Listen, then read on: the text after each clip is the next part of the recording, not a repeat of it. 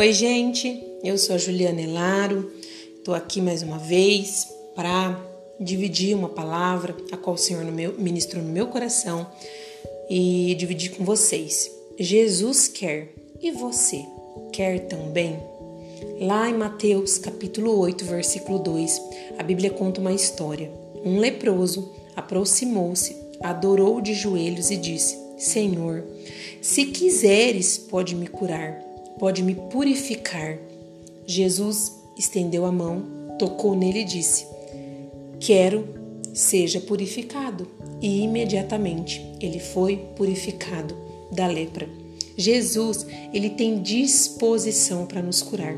Ele disse: Quero. Ele sempre quer nos purificar, transformar a nossa vida. Ele está sempre disposto a mudar o nosso caminho, a mudar a nossa situação.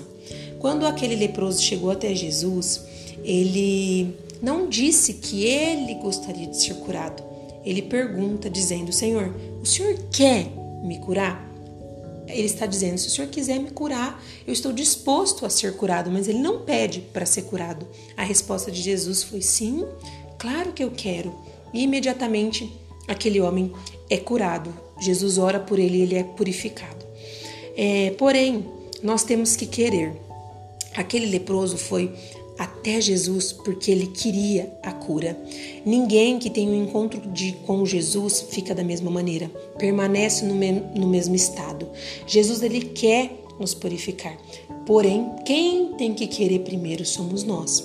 Os passos daquele leproso foi em direção a Jesus. E em qual direção você tem andado? Em qual direção têm sido os seus passos? Os seus pés têm ido ao encontro de Jesus para que você seja purificado ou os seus pés não têm chegado até Jesus? Às vezes nós não acessamos o nível de purificação, de cura, de mudança de vida e pensamos, é porque Jesus não quer me curar. Não. Jesus disse, eu quero, ou seja, a disposição da parte de Jesus. Só que às vezes não há nossa disposição, como houve na vida daquele leproso, de chegar diante de Jesus. Era como se ele estivesse perguntando: Senhor, o que o Senhor tem para mim? E Jesus responder, respondesse: Eu tenho purificação. Ou chegasse e falasse: Jesus, o que o Senhor tem para mim? Porque eu estou aqui. Eu tenho cura para a sua vida, eu tenho um novo destino. Só que se os nossos passos não nos levar até Jesus, nós vamos ficar paralisadas e sempre precisando ser purificadas, curadas, precisando de uma modificação. A resposta de hoje é que Jesus quer e você Quer também? Quero! Ótimo! Então mude a trajetória talvez da sua vida que tem sido embaralhada e perdida e caminhe até Jesus.